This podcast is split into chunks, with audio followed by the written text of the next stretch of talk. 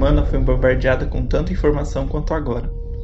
Não só pelo fato de coletar dados de variadas fontes, mas também pela facilidade em se compartilhar massivamente essas informações.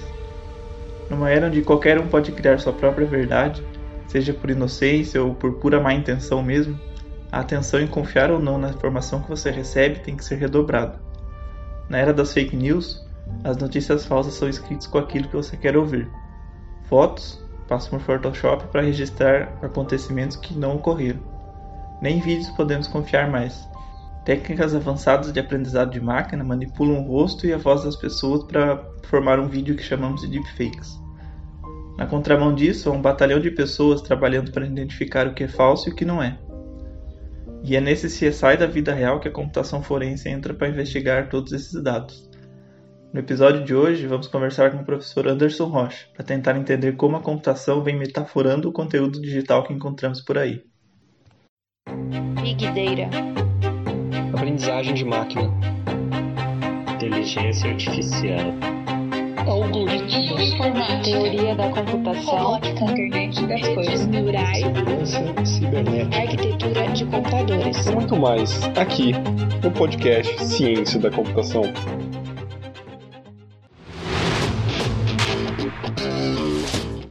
Anderson Rocha é professor e diretor do Instituto de Computação da Unicamp, onde também fez seu mestrado, doutorado e pós-doutorado. É membro afiliado da Academia Brasileira de Ciências e da Academia Brasileira de Ciências Forenses. Os seus interesses de pesquisa incluem computação forense, inferência em dados complexos, aprendizado de máquina e biometria. Então, queria começar agradecendo sua participação, Anderson, no nosso podcast. Obrigado, Diogo, pelo convite. É um prazer conversar com vocês. Então, para começar o nosso tema, é, já que é pesquisa na área de forense digital, tem bastante temas que são correlacionados, né? Ciência forense, computação forense, forense digital. Todos esses temas tratam da mesma coisa, no final das contas? Ou tem alguma coisa que caracteriza cada uma delas?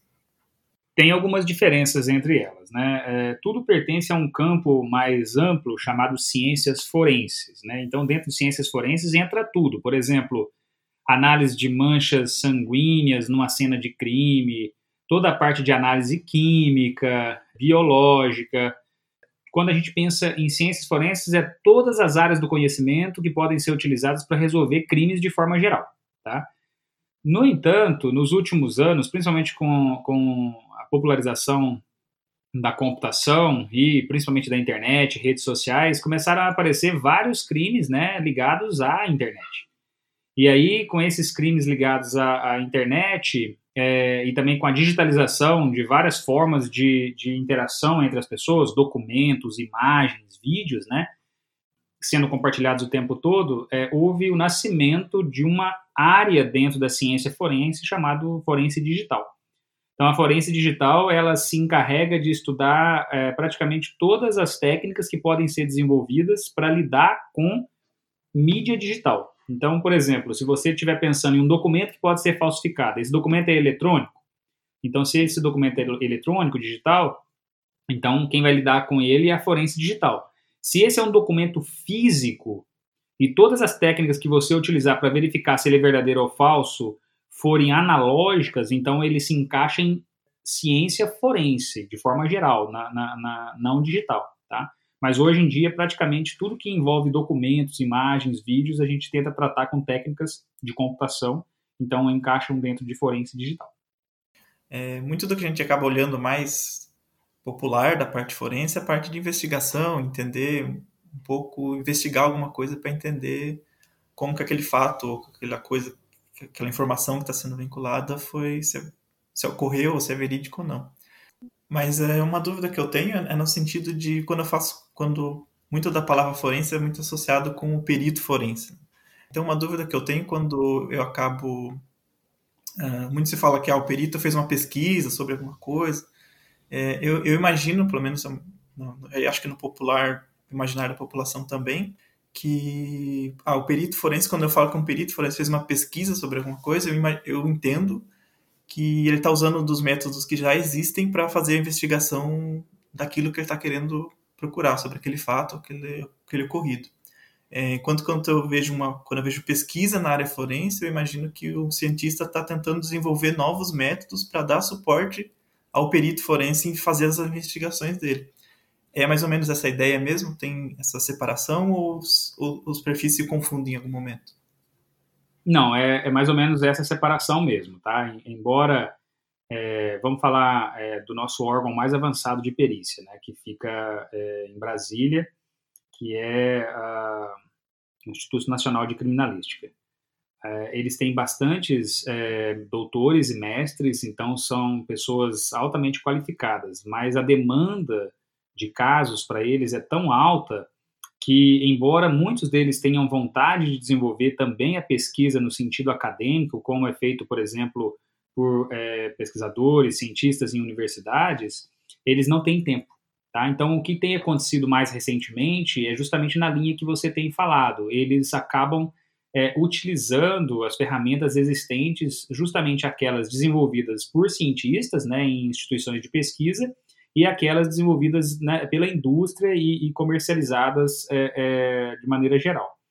É, alguns deles é, tentam até conseguir é, um certo tempo para fazer um pouco de pesquisa, então algumas das técnicas também têm é, um pouco de dedo deles, de desenvolvimento deles, e outras vezes eles fazem parcerias justamente com as instituições de pesquisa. Por exemplo, eu tenho pesquisas que foram desenvolvidas em parcerias com pessoas da Polícia Federal, é, inclusive artigos científicos é, é, feitos em coautoria com peritos da Polícia Federal. Então, é, de forma geral, a divisão é essa mesma que você falou, justamente pela alta demanda, mas muitas vezes eles têm um pessoal é, altamente qualificado e que, se eles conseguirem o tempo, eles também dedicam um pouco para fazer pesquisa nesse assunto. Bom, e de uma, uma forma geral, como que é feita essa essa uma parte da pesquisa mesmo em si. Eu imagino que diferentes áreas, diferentes campos que eu vou fazer essa pesquisa de forense é, pode trazer complexidades adicionais, né? Por exemplo, ah, um, eu imagino que seja muito diferente fazer uma identificação de um texto, de uma foto, de um vídeo, né? ou, ou se cada uma dessas mídias traz um desafio diferente. É, são desafios diferentes, justamente porque cada mídia tem suas particularidades mas um dos maiores desafios é que é sempre um jogo de gato e rato.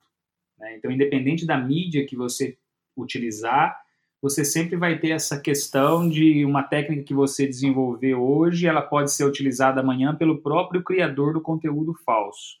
E aí você vai ter que melhorar a sua técnica para lidar com essa contra-técnica desenvolvida pelo criador de conteúdo falso. Então acaba sendo um jogo de gato e rato e isso é o que traz maior dificuldade para o problema. Uma segunda grande dificuldade em forense é que normalmente nós não temos muitos exemplos para treinar métodos mais sofisticados, por exemplo, é, utilizando inteligência artificial. Então, muitas vezes a gente tem que é, fazer malabarismos para tentar treinar algoritmos mais sofisticados, porque justamente não existem é, dados suficientes para treinamento. Então, vamos imaginar um problema típico de visão computacional, classificação de objetos. Você quer classificar se uma foto contém, por exemplo, uma bicicleta ou um carro ou um pedestre. Facilmente você coleta milhões e milhões de imagens que você pode utilizar como exemplos para treinar um algoritmo que vai fazer essa tarefa. No entanto, por outro lado, se você quer desenvolver um algoritmo de inteligência artificial para detectar se uma imagem foi falsificada ou não no Photoshop, é muito mais difícil. Você não vai conseguir milhares de exemplos para treinar o seu algoritmo. Por quê? Porque falsificar uma imagem no Photoshop é muito mais difícil do que simplesmente pegar uma fotografia de um carro, de uma bicicleta e etc. Então, as, as dificuldades que eu mencionei, elas estão ainda no nível mais alto, independente da mídia, tá? Agora, quando você chega na mídia em si, se você está trabalhando com vídeo, ou com imagem, ou com texto, as dificuldades são é, é, diferenciadas. Então, por exemplo, nós temos hoje um campo de forense razoavelmente avançado, para detecção de falsificações em imagens, tá? Por quê? Porque as operações em imagens, elas não são, nós dizemos que normalmente elas não são inversíveis. Então, se você pegar uma imagem e mudar o brilho e o contraste dela, então, por exemplo, você tem um pixel que ele tem um valor de 254, de 0 até 255 ele tem um valor de 254. Se você mudar o brilho dessa imagem e adicionar 10 unidades de brilho, ela vai saturar em 255. Mas quando você tentar inverter esse processo, ou seja, re, ou seja, retirar esse aumento de brilho, você, se você diminuir as mesmas 10 unidades que você tinha adicionado, você não vai voltar para 254, você vai voltar para 245. Então a gente diz que a operação feita na imagem ela não é inversível, o que faz com que praticamente qualquer operação que você faça em imagens ela deixe certos artefatos que podem ser explorados no processo de identificação de falsificações. Num texto é completamente diferente. Num texto não adianta a gente olhar é, buscando esse tipo de operações, porque as operações em texto são reversíveis, né? Então, por exemplo, se você pegar um texto e você pega lá duas palavras e você troca elas por sinônimos e você coloca um não antes de uma frase, ou seja, tô negando totalmente o sentido daquela frase, se você daqui a pouco voltar nessa frase e, e, voltar os sinônimos e tirar o não novamente, ela volta exatamente a ser igual ao que era antes. Então é uma operação reversível, o que para forense dificulta bastante as coisas. Então, quando a gente está trabalhando com identificação por exemplo, de quem é o autor de um texto, isso tudo tem que ser levado em consideração. Não, não, não, não podemos procurar por operações pensando que elas são não reversíveis, elas são reversíveis. E no caso do vídeo, verificação de um vídeo falso, por exemplo, vai na linha de imagem. Também é difícil você reverter uma operação em vídeo. Mas, em compensação, você tem um, um, uma mídia que é muito mais difícil de você lidar com ela, porque é uma sequência grande de quadros no tempo, né, de imagens no tempo. E dependendo da falsificação que for feita, talvez você vai ter menos exemplos ainda de treinamento para mostrar para um algoritmo como que aquele tipo de falsificação foi criado. Então, assim, cada tipo de mídia tem a sua particularidade e cada tipo de problema tem sua particularidade. Mas num nível acima do tipo de mídia, resumindo aqui, o fato de nós termos um jogo de gato e rato dificulta ainda mais essa problemática, né? E mais recentemente, independente do tipo de mídia também, nós temos a utilização de inteligência artificial para ajudar no próprio processo de falsificação. Então, só para dar um exemplo, existe um tipo de técnica hoje de falsificação de conteúdo, seja em imagem, em vídeo ou, ou em áudio, por exemplo, até em texto nós já temos também, que é justamente a, técnicas é, ligadas a deepfakes. Ou seja, você usa aprendizado de máquina é, muito tipicamente redes generativas adversariais, uma competindo com a outra, uma tentando falsificar, a outra tentando detectar, elas ficam competindo até que a rede geradora ganha e ela tem um conteúdo fa é, é, falso ali que dificilmente vai ser detectado. Tá? Então esse é um deepfake, ele pode ser utilizado, por exemplo, para trocar a face de uma pessoa numa imagem por uma outra, seja um artista, um político ou quem, que, quem quer que seja pode ser utilizado para criar, por exemplo, é, um áudio novo, uh, ou para gerar uma imagem do zero. Tá? Então, tudo isso tem sido é, é, criado hoje por inteligência artificial e isso também traz dificuldades no processo de detecção. E aí, se você não dominar a inteligência artificial para detectar isso, dificilmente você vai conseguir. Bom, o professor já entrou um pouco no, num dos tópicos que eu queria perguntar, no seguinte, que é muito dessa parte de identificar a veracidade de notícias, cai muito na, no tema de fake news, que a gente acaba vendo bastante em alta hoje em dia, né? Eu queria perguntar um pouco, até para começar mais um pouco a parte de exemplos e tentar, talvez, entrar também na parte prática, tecnológica, de, de que tipo de técnicas, algumas coisas que vocês acabam usando na, na pesquisa de vocês que é falar um pouco sobre o contexto, que tipo de, de contexto na, no sentido de fake news vocês têm trabalhado. Um dos projetos acho que eu, que eu vi é o projeto Deja Vu, né? que é financiado pela FAPESP, e um dos tópicos dele é, é, a identificação de notícias falsas. Né? Que tipo de contexto e de tipo de técnicas vocês têm pesquisado na, nesse projeto?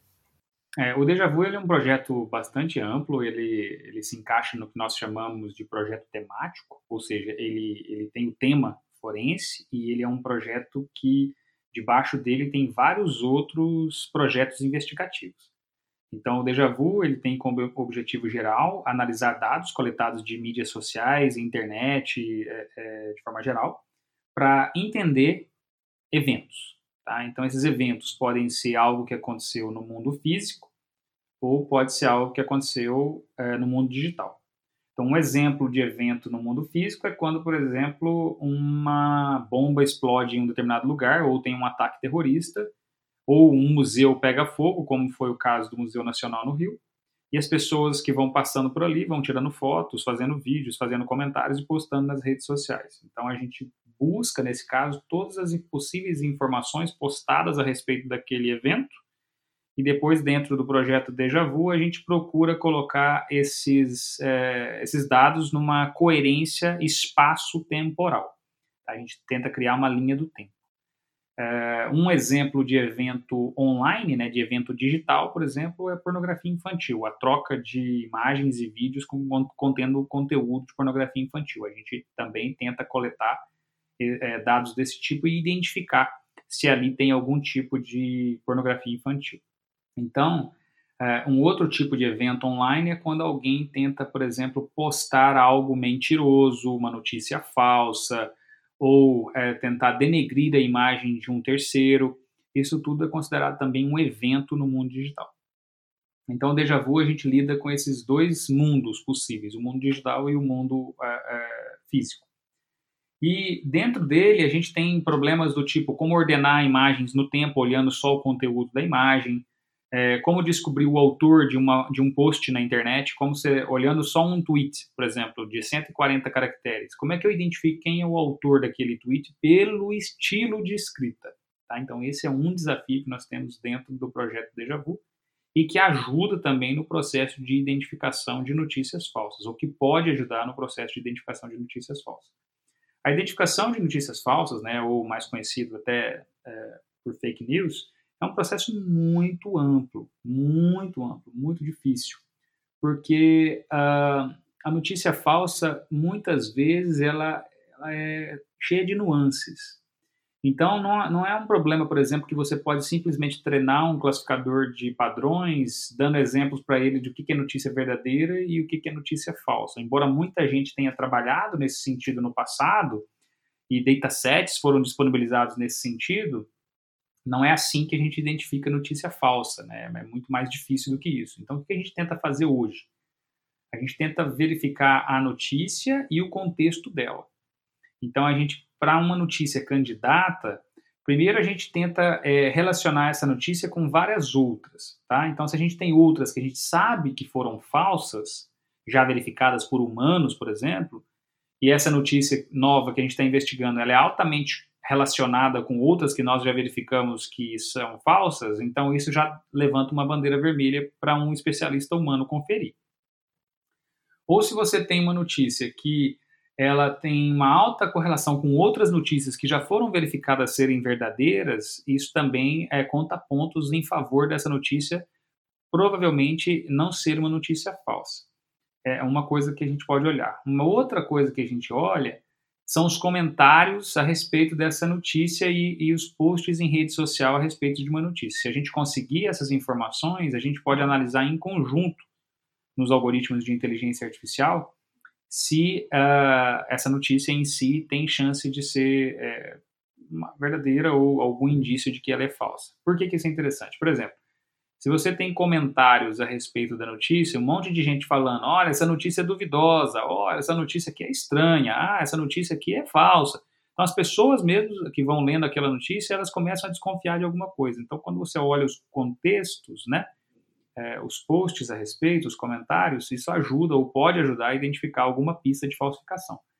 Mas dificilmente a gente vai conseguir um classificador de padrões que diz: olha, essa notícia é falsa, essa notícia é verdadeira. O que a gente tem hoje são métodos, ou o que a gente está tentando desenvolver são métodos que apontam padrões e pistas para um especialista humano confirmar.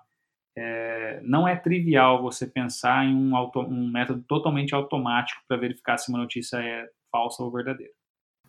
Bom, isso também entra numa questão que eu gostaria de perguntar, que, bom, você, acho que já, já, é bem claro que é um, isso é um problema bem complexo de resolver, e o professor já até entrou num, num, começou essa resposta falando que ah, talvez é muito difícil dar uma classificação é, se é ou não é, mais fácil eu levantar uma flag para um, uma pessoa humana é, fazer essa verificação.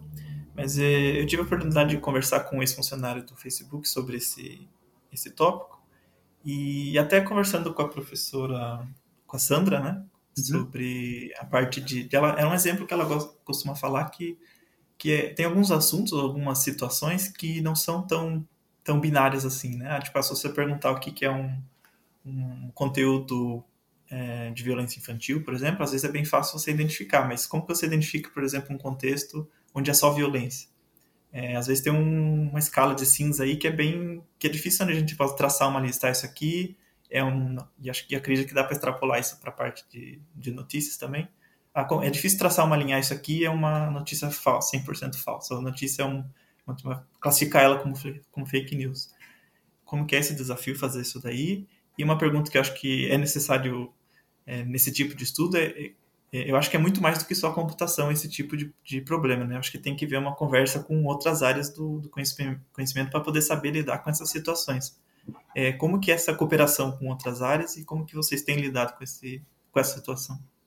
Essa é uma excelente pergunta. É, eu venho sempre dizendo em palestras, conversas e também reuniões com os meus alunos que nós estamos numa época em que não dá mais para você ser apenas especialista numa área. Você precisa conversar com especialistas e com entendedores de outras áreas. Então, colocando no contexto que você mencionou aqui, identificação de notícias falsas seria muita pretensão de alguém identificar, desenvolver um método para isso sem o apoio de quem entende é, desse tipo de processo, né? Então, no nosso caso, a gente tem parcerias com jornalistas, que são pessoas que trabalham o tempo todo com checagem de fatos, né, que a gente chama de fact-checking. A gente tem uma parceria com a, o Comprova, que é um, vocês devem conhecer, um website brasileiro que trabalha também, é uma rede de jornalistas que é, busca identificar é, notícias falsas. E a gente também tem parcerias com jornalistas estrangeiros é, de uma associação chamada Pointer. Então, nós, em conjunto, buscamos analisar é, possíveis métodos para lidar é, com esse problema. E qualquer algoritmo que a gente desenvolva, a gente checa juntos para ver se ele traz alguma coisa com sentido, né? Porque muitas vezes ele vai achar correlações espúrias, por exemplo, algo que ele achou que era falso ou que ele achou que era normal e na verdade era o contrário. Então, eu acho que a, pergunta que você fez, inclusive, ela abre é, para uma discussão um pouco mais ampla. Que tipo de profissional a gente espera para o futuro, né? Independente da área forense, o profissional mesmo sendo formado hoje. Eu acho que esse profissional ele vai ter que ter duas características pelo menos. A, a, primeira característica é essa capacidade de conversar com áreas diferentes.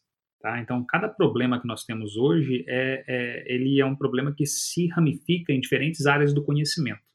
Então, você vai ter que ser capaz, nós da computação, vamos ter que ser capaz de, capazes de conversar, por exemplo, com pessoas das ciências humanas que entendem bastante é, dessas discussões éticas, dessas discussões sociológicas a respeito é, de diferentes problemas, é, conversar com sociólogos, com jornalistas, com filósofos, eles entendem bastante o que nós estamos vivendo e, e diferentes problemas. Eles vão ter um entendimento diferente, um ponto de vista diferente daquele indivíduo que é de ciências exatas, que foi treinado, por exemplo, a imaginar um mundo binário, né? E isso ajuda muito no desenvolvimento das soluções. Então, essa é a primeira característica que eu imagino do profissional sendo formado agora, indo para o mercado. Ele tem que ser capaz, primeiro, ele tem que ser especialista na área dele, mas ele tem que ser muito capaz de conversar com áreas diferentes. Então, esse profissional tem que ser multidisciplinar. E a segunda característica é a necessidade desse profissional estar em constante formação. Então, anos atrás, por exemplo, nos anos 70, quando alguém terminava a faculdade, você imaginava que esse indivíduo não ia estudar mais, ele ia partir para o mercado de trabalho e dificilmente ia voltar aos estudos.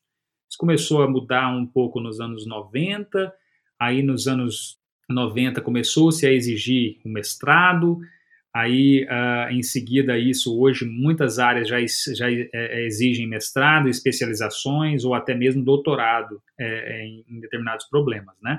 Então a exigência do mercado está cada vez maior mas o que eu digo é que mesmo que você deixe de lado essas titulações de mestrado e doutorado, um profissional que se forma hoje e vai para o mercado, ele vai ter que estar constantemente se atualizando, porque a tecnologia muda muito rapidamente. O que foi apresentado ontem já tem outras nuances hoje e certamente vai ter outras nuances amanhã. Então, se esse indivíduo não está antenado com as mudanças tecnológicas, ele rapidamente fica é, defasado. E aí, um indivíduo defasado, ele vai é, em contraposição, primeiro, ao ponto 1. Um. Ele não vai ser mais capaz de conversar é, muito bem com os especialistas de outras áreas, até porque ele não vai estar dominando mais o que é de última tecnologia da área dele, né? Então, eu acho que essas duas características, elas se aplicam não só aqui na nossa discussão, mas de forma geral para os profissionais que a gente imagina lidando com problemas gerais é, em diferentes áreas no mercado amanhã. A gente já teve um, um episódio aqui que a gente conversou com a pesquisadora Carla Vieira sobre viés em inteligência artificial é, e como que isso deve ser o cuidado que a gente tem que ter com, com as respostas que os algoritmos dão, né? Aí também tem, tem a ver com essa relação. Uma das respostas que ela deu é que, bom, tem que ter uma conversa com outras pessoas de outras outras áreas do conhecimento para tirar um pouco essa visão que se deixar a gente só com só o pessoal da computação resolver as coisas, a gente é, nem sempre vai muitas vezes não vai, não vai sair um resultado tão bom como poderia ser. Mas a questão é que, que além de, de ter essa, esse cuidado com a identificação, né, se é fake news ou não, tem que ter uma. Eu acredito que a maioria desses filtros, ou não sei, você poderia me explicar melhor, dessa pesquisa para classificar ou gerar um modelo para fazer isso é feito com IA.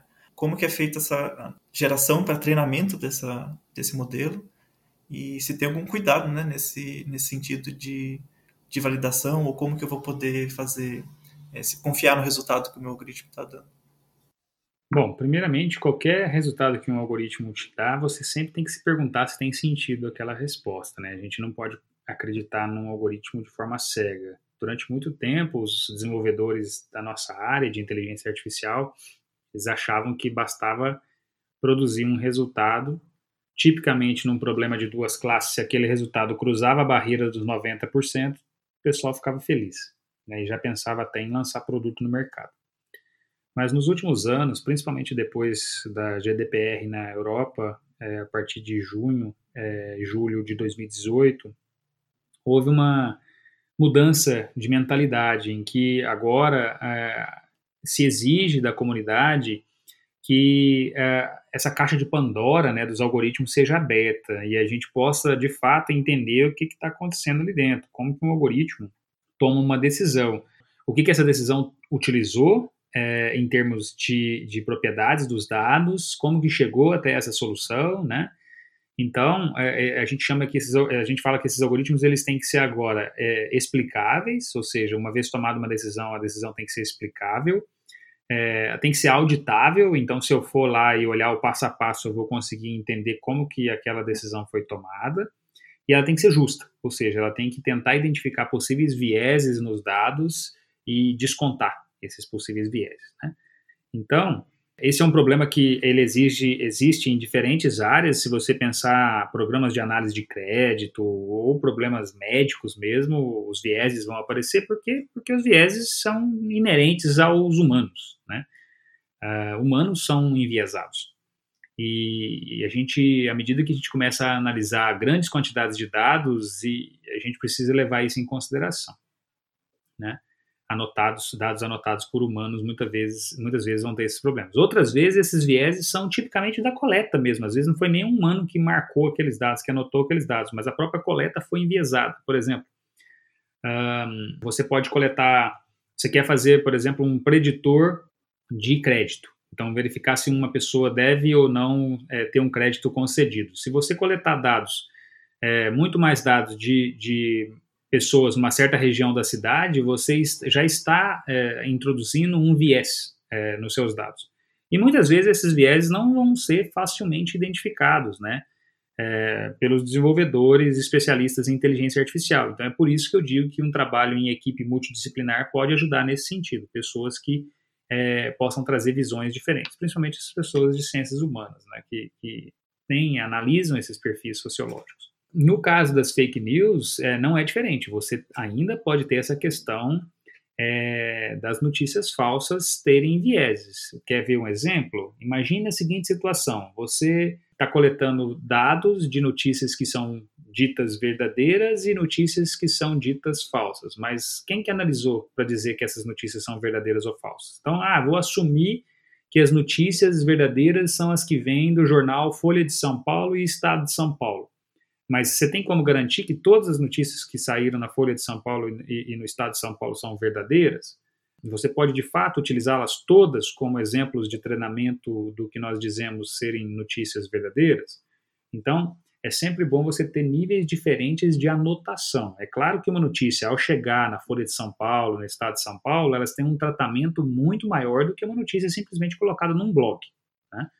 Mas isso não é suficiente, por exemplo, para garantir 100% que aquela notícia é verdadeira. Então, quando a gente pensa em treinar algoritmos é, para identificar notícias falsas, é por isso que eu disse antes que é um problema super complexo, porque o próprio processo de dizer se é falso ou verdadeiro é difícil. Então, dadas essas dificuldades, a gente tem até mudado a forma como nós discutimos o problema hoje em dia é, e, e, e, o que nos orienta na nova, nas novas formas de desenvolver os algoritmos. A gente está evitando desenvolver algoritmos que dizem resposta sim ou não nesses casos. A gente está justamente tentando fazer o algoritmo apontar situações estranhas naqueles dados. Então, informações que a gente diz que são informações estranhas, que podem, inclusive, guiar, por exemplo, um processo de checagem de fatos. Então, como é que a gente faz isso? A gente tem um exemplo, um grupo de exemplos de notícias que foram chamadas de notícias estranhas. Então, é, centenas de exemplos de notícias que foram checadas por humanos, em diferentes áreas é, e de diferentes fontes. E aí, uh, para essas notícias, a gente sempre fala: olha, se tiver muito parecido com essas aqui, levanta uma, uma bandeira vermelha e, e, a gente vai olhar com mais calma. E aí, quando chega uma notícia nova, a gente rapidamente verifica a semântica dessa notícia nova em relação aos exemplos que a gente tem, que a gente já disse antes que eram exemplos estranhos. E aí a gente destaca quais são os trechos mais estranhos, quais são as expressões mais estranhas, e aí um humano vai lá e, e faz a checagem. No nosso caso hoje, a gente tem é, tentado partir para esse, esse caminho, um caminho de interação com o humano o tempo todo, o humano no loop. E esse humano quase sempre é um jornalista.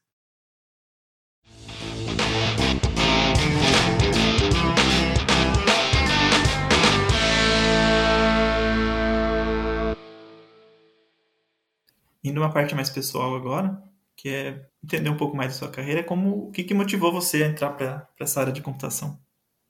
Bom, eu tinha 12 anos quando eu fiquei sabendo a primeira vez, alguém mencionou que existia um negócio chamado computador.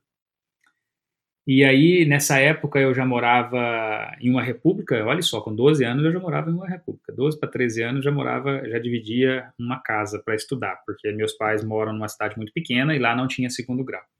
E aí eu fui morar numa outra cidade vizinha e já morava com alguns colegas e um deles falou, olha, existe um, uma pessoa que está vendendo um computador é, de terceira mão e se você quiser me ajudar, a gente divide e compra. É, eu lembro até hoje, na época era caríssimo esse computador, era 300 reais, mesmo sendo de terceira mão, e o salário mínimo era 70, para você ter uma ideia. Então, é, nós estamos falando aqui do ano de 1993, 93, 94, um salário mínimo bem baixo, se não me engano era 70 reais. E aí, é, na época eu trabalhava é, num restaurante e esse meu colega também, a gente era garçom. E a gente praticamente usou durante alguns meses quase todo o dinheiro que a gente ganhava para comprar esse negócio, né? Que a gente estava curioso, a gente foi lá ver, gostou e tal. Quando a gente comprou esse computador de terceira mão, era um super, hiper, maxi, mega computador com é, 512K de memória, olha que beleza, é, menos que um relógio hoje. E ele tinha 40 megabytes de disco rígido e a tela dele era verde, de fósforo, fósforo verde. Se quem tiver curiosidade, vai no Google depois, digita lá é, computador XT fósforo verde, vocês vão ver que, que raridade. E é, na primeira hora de uso desse computador, eu já falei que, é, paixão à primeira vista, eu quero dominar esse negócio e eu vou fazer alguma profissão que esteja ligada a isso. E eu ainda estava fazendo segundo grau na época, mas eu já sabia que é, terminando o primeiro grau, na verdade, a oitava série. E eu, eu ali, a partir daqueles, daquelas primeiras horas de uso, eu é, pude ver que seria uma profissão que eu queria seguir. Só não sabia qual profissão seria, né? Porque é, tinha que estar ligado ao computador, mas qual que é o nome dessa profissão? Não sabia na época, mas aí com o tempo eu comecei a comprar revistas e ler tudo a respeito daquele negócio. Com um ano, eu dominava tudo que era possível, e que não era muito, tá? Porque era um XT, então tudo era interface de, de texto, mas eu dominava o, o, bastante a respeito do computador, porque eu lia tudo a respeito, li tudo quanto manual, e quando eu comecei o primeiro ano de segundo grau, basicamente um ano e pouco depois, eu já era professor de informática.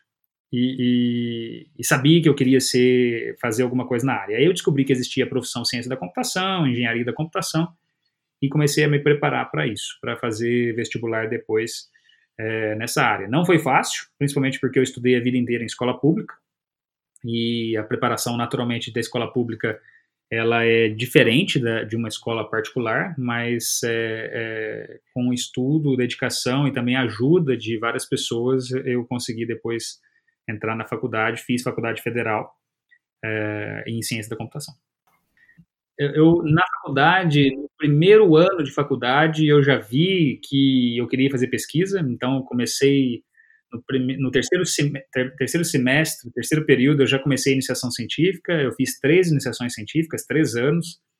A primeira iniciação científica já foi inteligência artificial, eu apaixonei pela área logo de cara. Mas aí eu estava na dúvida se, se realmente eu deveria seguir com, com iniciação científica em inteligência artificial. Então, minha segunda iniciação científica foi numa área que estava despontando na época, que era computação quântica. Eu cheguei a desenvolver algoritmos, implementar algoritmos que é, seguem né, a teoria é, da computação quântica. Uh, e aí, na terceira iniciação científica, voltei novamente para inteligência artificial e estou nela até hoje fiz mestrado em IA, doutorado em IA.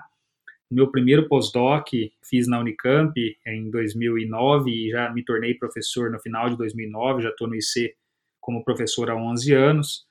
É, em 2016 fiz outro pós-doc em Notre Dame, em 2017 outro em, em, em Singapura, e, e, sempre buscando é, parcerias e estudando novas é, é possibilidades dentro dessa área de inteligência artificial. E hoje estou trabalhando como diretor do instituto, tentando fazer o instituto, tentando melhorar o instituto cada vez mais. É, gosto muito da Unicamp e podem contar comigo para tentar fazer do instituto e da Unicamp o melhor lugar possível. Apesar de bem novo, né, já tem uma, uma jornada bem grande na computação e faz bastante tempo já, desde, desde do, você contando do começo, né, de como você começou. É, vamos para caminhar agora para o final já da nossa conversa. A gente sempre deixa um espaço para o entrevistado dar alguma recomendação, ou como o pessoal gosta de fazer também, dar algum conselho para quem está ouvindo, quer se aprofundar na área ou quer seguir na área da, da computação. Bom, eu gostaria de finalizar agradecendo novamente o convite de vocês. É, espero que vocês, seus ouvintes, gostem. Acho interessante esse formato, é um bate-papo tranquilo em que um novo ponto de vista pode ser discutido, né? Sobre uh, dicas, eu diria que uma das coisas mais importantes que a gente deve fazer hoje é saber medir bem o quanto tempo a gente dedica às coisas. Então, a gente tentar se organizar. Não adianta você colocar todo o seu tempo disponível para fazer uma área apenas porque você vai ficar cego para as outras coisas que estão acontecendo ao redor. Então, eu vou tentar passar uma dica de como eu ajo, de como eu fazia na graduação e venho fazendo cada vez mais. É, eu estudo bastante, estudava e continuo estudando sempre muito a minha área e olhando o que tem de melhor nessa área e praticando bastante. Mas é, uma das coisas que mais nos trazem conhecimento e que nos fazem justamente poder conversar bem com as outras áreas depois e ser críticos e saber fazer as perguntas certas é a leitura. Então, a minha principal é, recomendação aqui é procurem se especializar nas suas áreas, independente de quais sejam a área que vocês é, escolham, mas sempre procurem ler bastante. E não é ler computação, é ler literatura, é ler é, discussões contemporâneas ou alguns livros clássicos que vão te trazer novas visões do mundo. Por quê? Porque com essas visões de mundo diferentes, é, de autores diferentes, de lugares diferentes, você vai aprender a ter um, uma, um, uma visão crítica do mundo, um senso crítico muito mais aguçado, para que quando você seja instado a discutir temas complexos, você tenha o seu próprio ponto de vista. Isso é muito importante. A gente está numa época que eu costumo dizer, a partir de várias análises é, de, da literatura, de forma geral, nós estamos vivendo o que nós chamamos de quinta revolução da, da história humana, que é a revolução da convergência. E nessa revolução da convergência, que seria a quarta revolução industrial, né, nós temos uma, várias áreas é, se desenvolvendo rapidamente e convergindo para um mesmo ponto, né?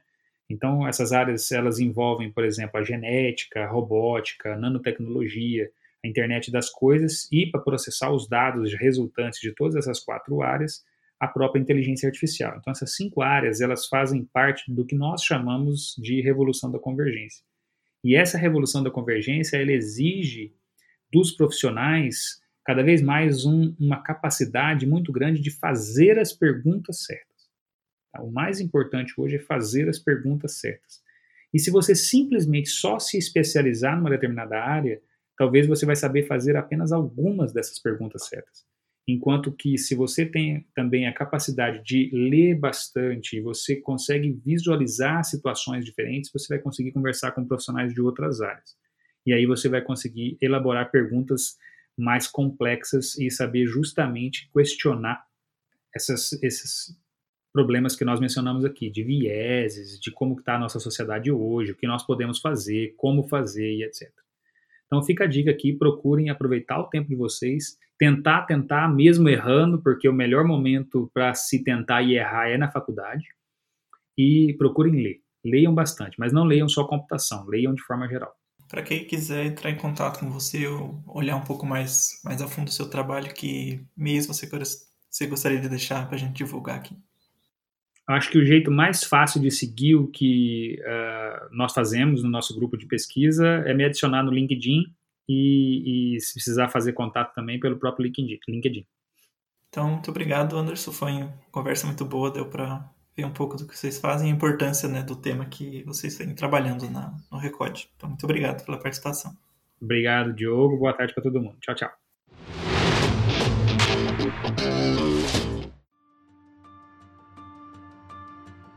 E não se esqueçam de nos seguir nas redes sociais, Facebook, Instagram e Twitter, arroba ComputaçãoCast. Nos vemos no próximo episódio.